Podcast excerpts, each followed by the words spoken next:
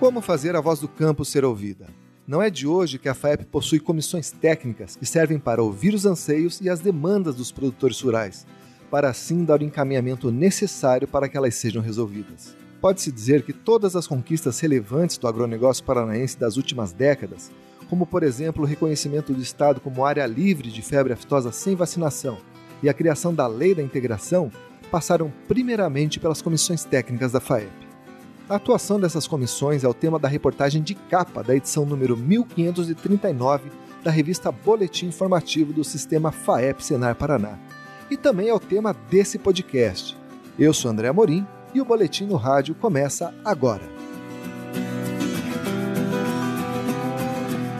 Bom, e para começar essa conversa, eu quero apresentar os convidados desse episódio, começando pelo Jeffrey Albers que é o coordenador do Departamento Técnico Econômico da FAEP. Bem-vindo, Jeffrey. Muito obrigado, André. Muito obrigado pelo convite. É um prazer estar mais uma vez conversando com você, com os nossos ouvintes. Olá, Antônio também, que nos acompanha.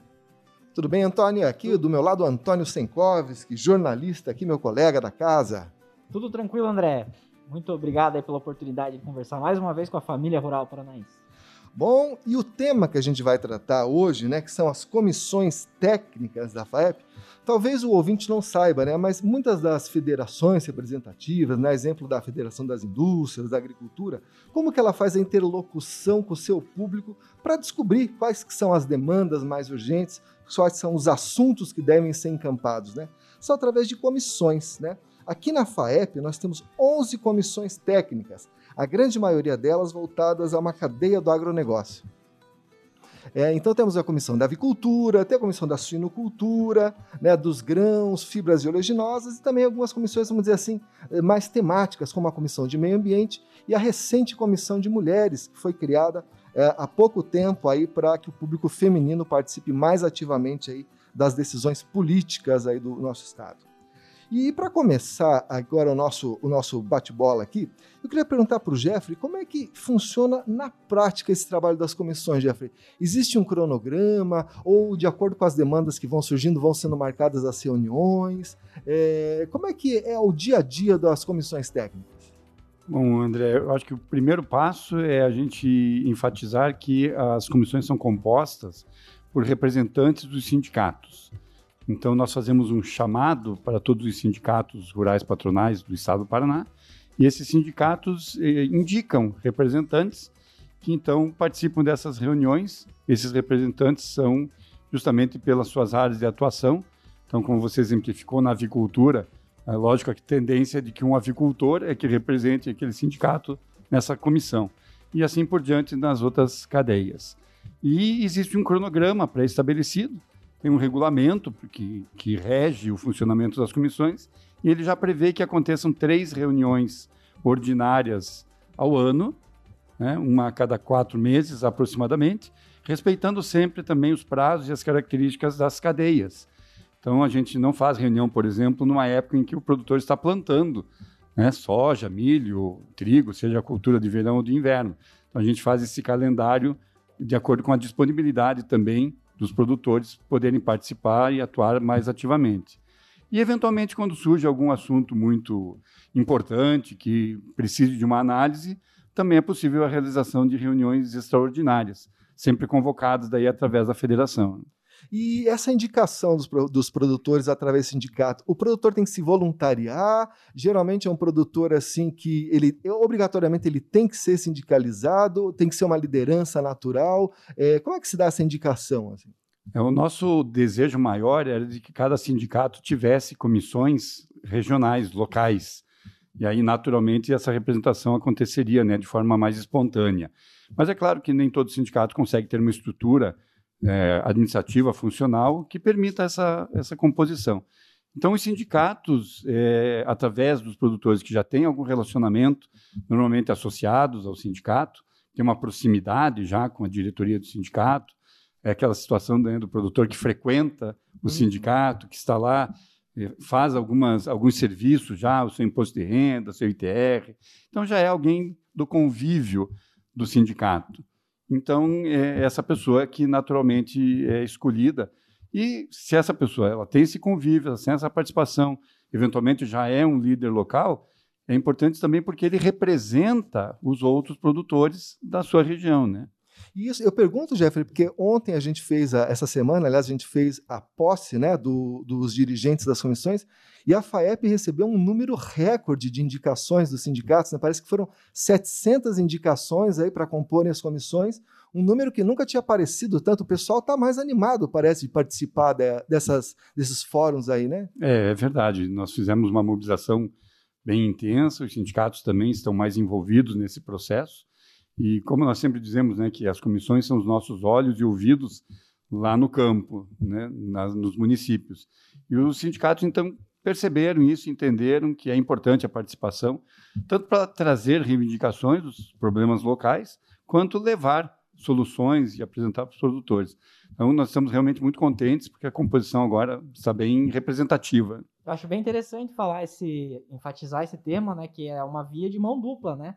Não só para pegar lá as demandas, mas também quando a FAEP tem a, a, existe uma equipe toda aqui que fica acompanhando as movimentações em Brasília, aqui na Assembleia Legislativa. Qualquer mudança que acontece, rapidamente é possível acionar o campo e, se possível, fazer até, se necessário, fazer uma mobilização, trazer as pessoas aqui para Curitiba para uma, uma manifestação, se for o caso. Qualquer situação também tem essa capacidade de mobilizar muito rapidamente, né? Isso, e, e temas que, que, são mais é, amplos, nós temos comissões aí que tem mais de 60 municípios, 70 municípios é, dentro da comissão. Então, isso realmente tem é, essa dinâmica né, de espalhar pelo Estado. E tem um outro aspecto que eu falei das reuniões ordinárias e extraordinárias, mas hoje a tecnologia nos permite um contato diário através das redes de WhatsApp, né, em que as comissões estão se conversando e trocando ideias, informações diariamente o dia todo. Então é muito dinâmico esse contato, né? tanto com a equipe técnica, como o Antônio falou, quanto entre eles mesmos. Que a troca de experiência entre os produtores e os representantes também é muito válida. E é impressionante quando você tem a oportunidade de participar de uma dessas reuniões, né? Nós aqui da equipe de jornalismo sempre acompanhamos, sempre tem alguém que acompanha as reuniões das comissões, né? Para ver o que está sendo discutido e tudo mais. É impressionante o panorama que a gente consegue ter daquela atividade, né? Na agricultura, por exemplo, ah, como que está lá a soja em Toledo? Como que está o milho safrinha lá no noroeste do Paraná? A gente consegue ter uma, uma noção, assim, um raio-x perfeito do que está acontecendo e a maneira aí, as coisas que precisam ser tomadas, as decisões para para muitas vezes é, coletivamente chegar a uma, uma solução para problemas coletivos ali, né? E você mencionou, né, Jeffrey, essa questão aí que agora com o WhatsApp, essa, esse diálogo aí dos membros da comissão é constante, né? E, e, outro ganho tecnológico aí das comissões, eu lembro que a primeira reunião da Comissão de Cereais, Fibras e Oleaginosas no ano passado, né, já durante a pandemia do coronavírus, teve participação recorde, porque foi feita de forma online, né, de forma de videoconferência. Essa é uma tendência que parece que o pessoal do campo gostou, né?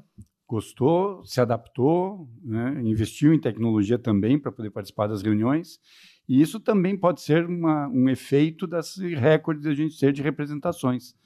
Porque, indiscutivelmente, quando a gente fazia as reuniões antes, né, antes da pandemia, ou até a gente já vinha ensaiando algumas reuniões virtuais, mesmo antes da pandemia, é, quando as pessoas tinham que vir até a federação, o deslocamento, custo, eventualmente com transporte, hospedagem, alimentação, isso inviabilizava alguns sindicatos, alguns produtores. E agora, como é virtual, dentro da sua propriedade ou dentro do próprio sindicato, né? Isso permite uma participação mais ativa. E aquela primeira reunião que nós fizemos realmente era uma extraordinária, era da Comissão de Cereais, Fibras e Oleaginosas, e teve um recorde de participação. Foi muito boa. Eu lembro que eu ouvia muitas vezes é, comentários é, de produtores que vinham a Curitiba para participar da comissão e falavam: Poxa, mas agora eu vou perder um dia para vir, mais um dia para voltar. São três dias que eu, que eu devia estar tá lá na minha fazenda, cuidando da minha criação. Então, realmente era um, um tempo mais ou menos dispendioso aí que tinha nesse formato presencial, né, que talvez possa mudar aí de forma definitiva aí é, vamos lembrar que o pessoal que está lá em Toledo aí está aí mais de 500 quilômetros de distância, né? Ou seja, não é fácil se deslocar para Curitiba para participar de uma reunião. Então, bem, muito bem-vinda né, recursos tecnológicos que estão facilitando. E toda a adaptação que isso requer, a gente também está fazendo. Né? É uma tendência de fazermos mais reuniões de menor tempo. Porque, da mesma forma, né, pensando nisso, que um produtor se desloca, perde às vezes três dias da sua atividade para vir participar de uma reunião de duas horas, três horas, era literalmente uma perda de tempo às vezes, né? Agora, então, a gente naquela situação a gente tentava fazer reuniões mais extensas, que durassem talvez um dia inteiro. E agora a gente faz reuniões mais curtas, de até duas horas, duas horas e meia, e mais reuniões. Então, isso dinamiza também todo o processo. Né? E essa, essa questão das comissões técnicas, aí o ouvinte talvez não saiba, mas vai ser a reportagem de capa da revista Boletim Informativo que circula agora na segunda semana de junho. O autor dessa reportagem foi o Antônio, que está aqui do meu lado. Antônio, o que, que te chamou mais a atenção quando você foi escrever esse texto, entrar nesse universo das comissões? Eu sei que já era um tema que você já acompanhava, né, aqui de dentro, mas teve alguma novidade aí que chamou a atenção? Bom, nós somos atrás aí da. Desde quando que as comissões estão no ar? E faz muito tempo, né, Jeff? Desde os anos 90 já que essa, essa organização começou aí. E é impressionante como há um engajamento dos produtores realmente nessa, nesse formato. E nós até usamos uma expressão, né, que as comissões técnicas são os olhos, os ouvidos e a voz do, da FAEP no campo, assim como também é a maneira como a democracia é, da agricultura e da pecuária acontece da maneira contrária, né? De haver essa disseminação de informações também para que a FAEP consiga planejar e fazer as coisas de acordo com aquilo que são os interesses do campo mesmo, né? Não, tem ninguém tem uma bola de cristal aqui para adivinhar nada. As coisas são feitas todas com base naquilo que está acontecendo nesse momento no campo e das necessidades dos produtores rurais. E a gente conseguiria elencar, assim, dentro do, do de, de conquistas aí do agronegócio paranaense, temas que passaram pelas, pelas comissões da FAEP, que foram discutidas lá, gestadas lá e levadas para instâncias maiores para conseguir o resultado que a gente espera? Conversando assim com as pessoas que estão envolvidas aqui, com o Jeffrey, com outros técnicos aqui da casa, a gente chegou muito numa conclusão de que todas as conquistas da FAEP, de alguma maneira, têm participação, mesmo que elas foram apenas discutidas ali dentro da comissão. Muitas ideias também surgiram de lá.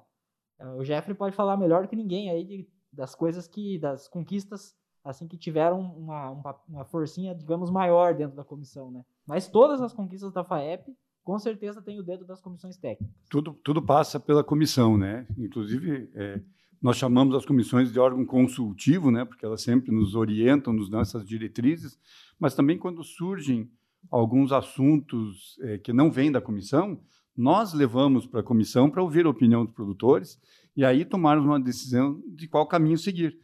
Então, o Antônio tem razão em dizer, eu acho que tudo que acontece na federação passa pelas comissões. Né? De alguma forma, em algum momento, elas são consultadas.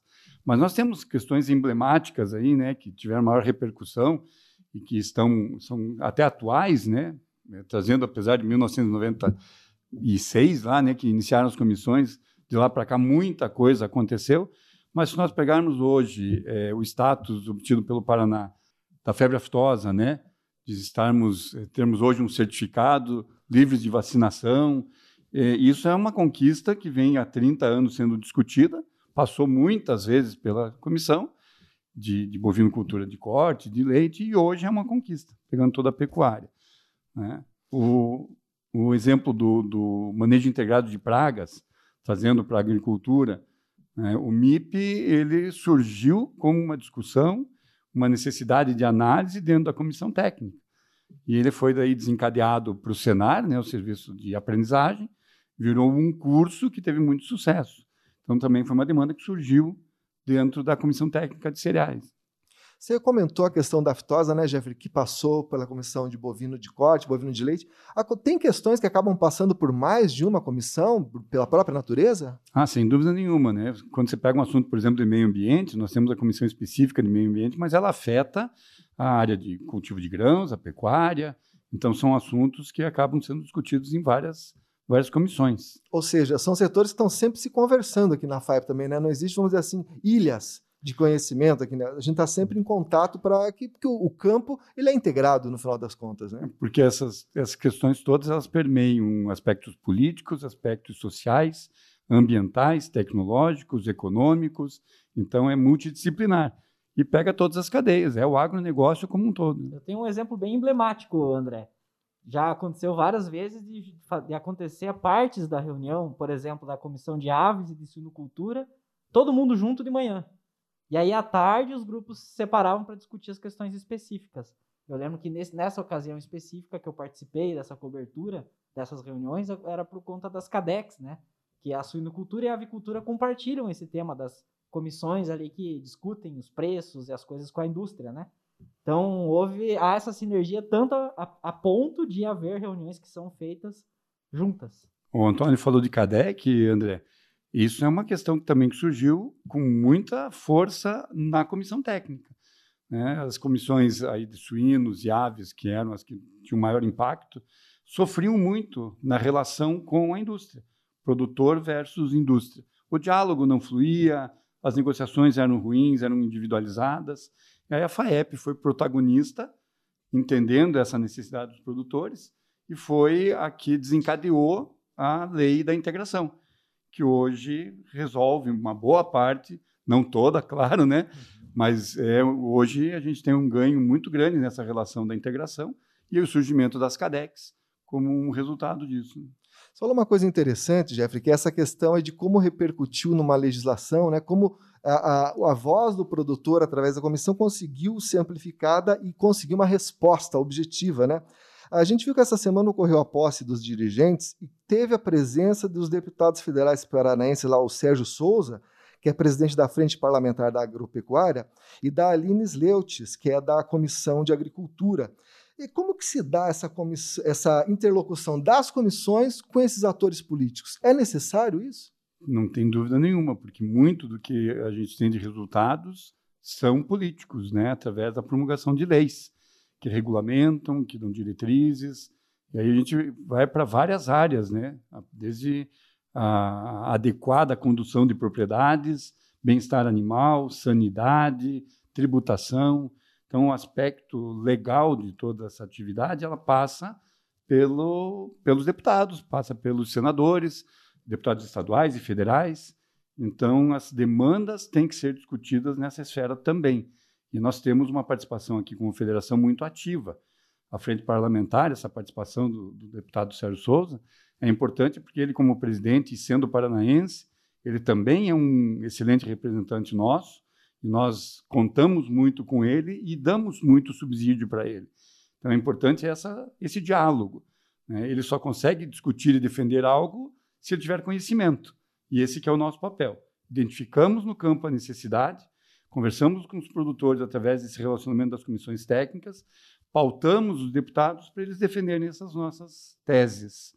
Né? Federação, eh, eu não sei também se os nossos ouvintes conhecem, mas a Frente Parlamentar da Agricultura, né, dentro do Congresso Nacional, envolvendo eh, senadores e deputados federais, ela tem um instituto que dá apoio técnico para a Frente Parlamentar, que é o IPA, Instituto Pensar Agro.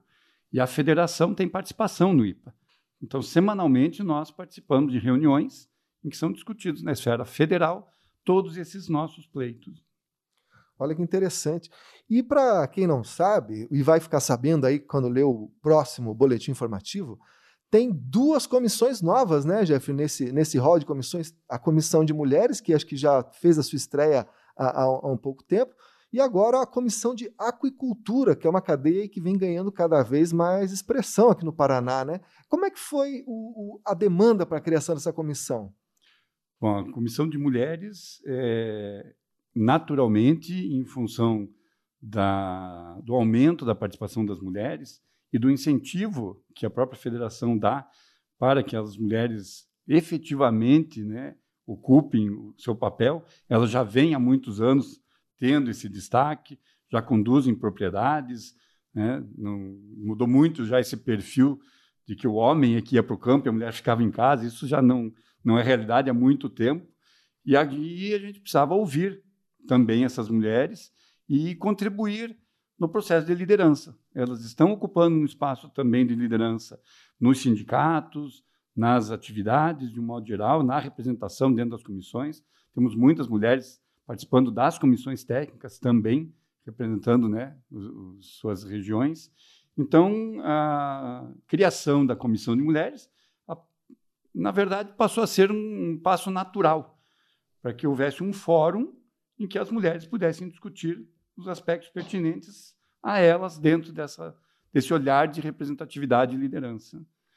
E a questão da, da Comissão da Aquicultura, né, que também foi criada, eu acho que é um aspecto interessante quando o Antônio falou de, da história das comissões, que vem lá de 1900 e, e tanto, né?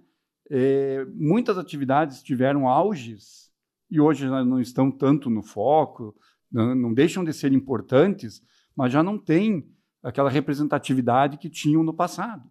Então, ao longo de todos esses anos, várias comissões é, foram desativadas e várias foram criadas a aquicultura é uma atividade que está em plena expansão. Então, é, surge a necessidade de a gente criar um fórum de discussão para os produtores trocarem experiências e a gente também identificar essas demandas. A aquicultura tem uma demanda muito forte relacionada à energia elétrica, então é uma discussão forte que tem que ser conduzida com o governo estadual, com a própria COPEL. Então, criamos a comissão, demos voz para os produtores dessa cadeia assim como outras atividades que continuam existindo, né? Caprinos e ovinos é um exemplo, né? A gente diz que a gente não acabou com a comissão, a gente só deixou ela inativa porque o volume de produtores é, já não é tão representativo e as demandas já não eram tão expressivas. Né? Passamos algum tempo sem ter reuniões, mas enfatizo, né? Volto a dizer que não quer dizer que a gente não acompanha essas atividades. Temos um técnico que, que acompanha e tudo que acontecer que os produtores precisarem, ainda tem condições de conversar com a federação e a gente ainda defende os interesses do setor. Bom, maravilha, Jeffrey. Bom, acho que nós vamos ficando por aqui. Se você tem interesse em saber mais sobre o papel das comissões técnicas, acesse o site da FAEP, que é o www.sistemafaep.org.br. Lá você vai ver a lista das comissões, vai entender aí quem são cada um dos integrantes, os técnicos responsáveis e como é que funciona aí essa interlocução aí para que a voz do produtor chegue aí até as instâncias superiores para que consiga ser ouvido, né? Se você tem interesse em ouvir outros episódios desse podcast, também acesse o nosso site. Lá você tem o link para as nossas redes sociais. Você pode ouvir esse podcast no Spotify, no YouTube e também no Deezer, sem falar no nosso aplicativo de celular, né? Se você ainda não tem, pode baixar gratuitamente e começar a receber aí na palma da sua mão previsão do tempo, cotações, notícias e muito mais. Muito obrigado e até a próxima!